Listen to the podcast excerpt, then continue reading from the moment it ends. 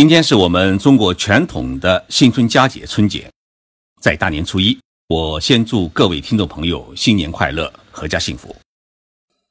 在上一期的节目当中，我给大家聊了东京房价与中国北上广地区房价的差距。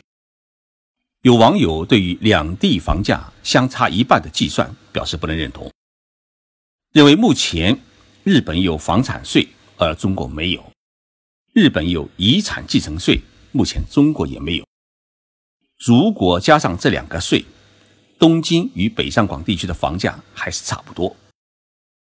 但是我觉得，中国征收房产税只是一个时间的问题，不出三年就有可能实施。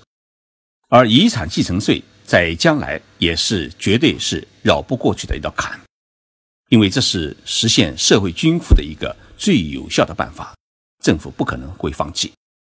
所以。无论从哪一个角度来讲，东京的房价比北上广地区便宜是一个不争的事实。我在今天还想继续跟大家聊一聊日本的房子问题，因为日本社会现在出现了一个新的动向，那就是租房的人越来越多，而买房子的人越来越少。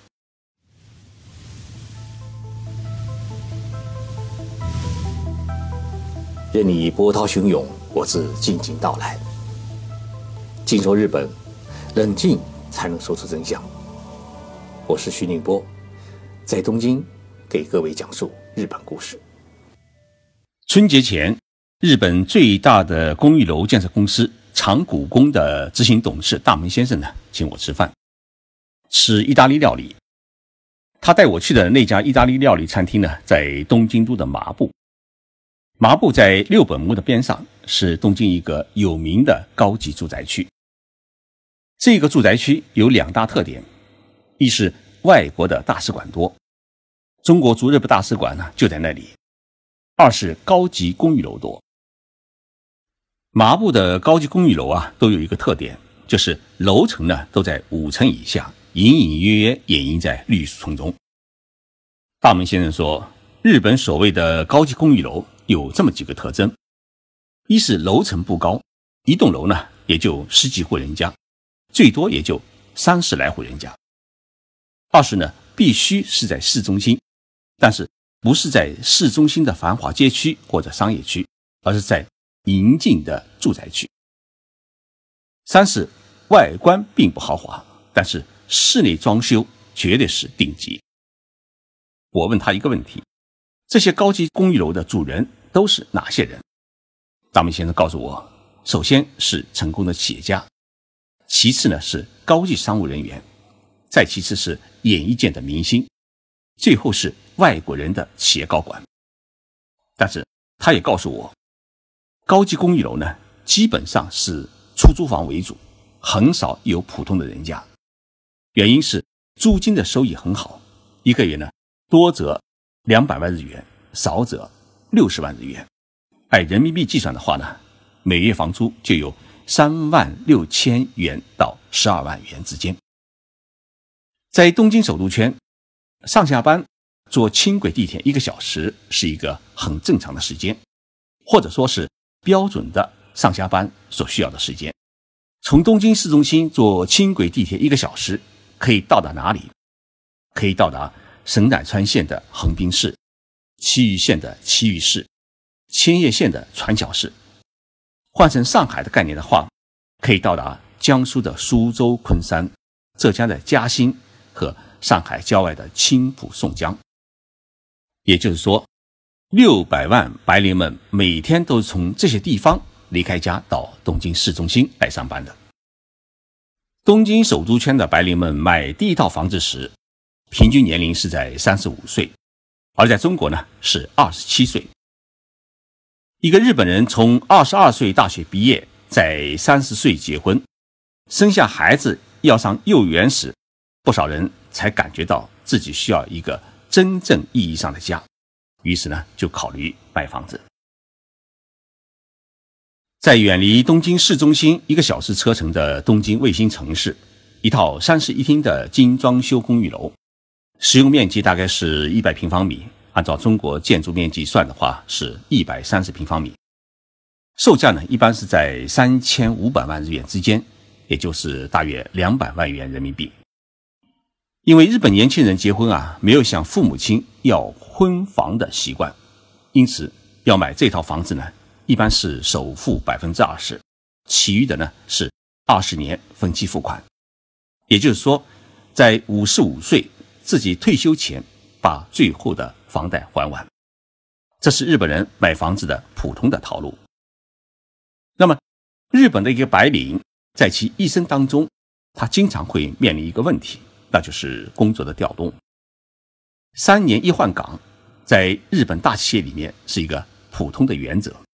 因此，作为一名企业战士，常常会被派往地方工厂或者海外分公司去工作，甚至中央机关的干部也会被派往地方城市的政府中去担任不需要经过选举就可以任职的职位，去接受基层的锻炼。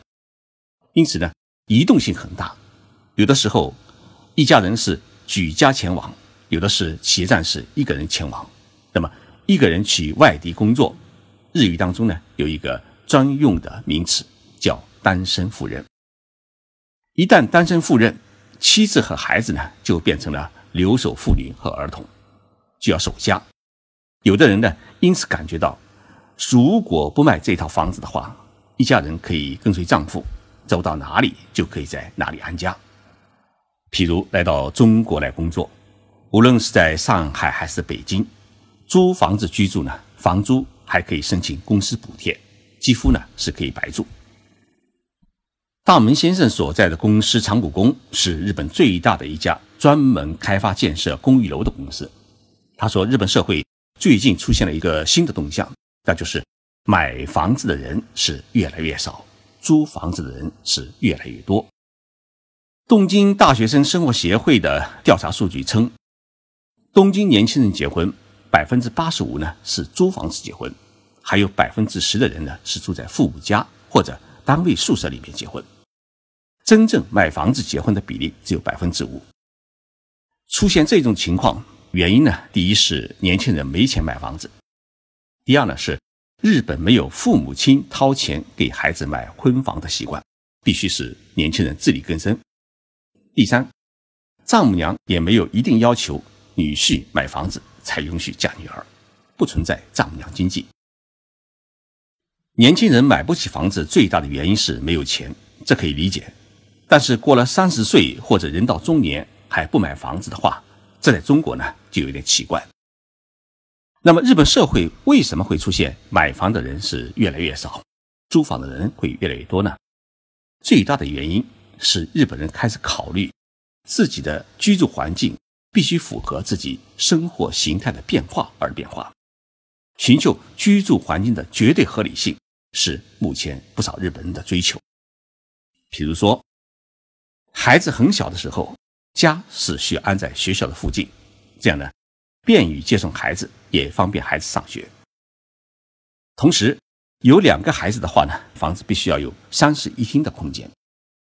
但是，当孩子长大、考上大学、离开家独立或者结婚以后呢，家里就剩下两个人，也就是父母两人。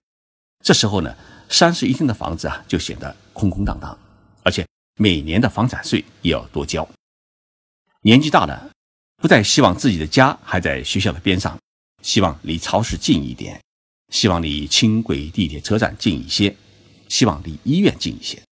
这时候就要考虑搬家，但是呢，买新房要动用养老钱，而且旧房子也已经不值钱，卖不出高价，因此呢，以前自己买下的房子，于是就变成一种负担。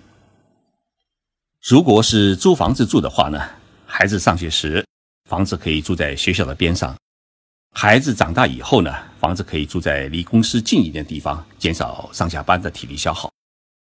等孩子上了大学或者结婚离家以后啊，房子可以住的小一点，省下一些房租。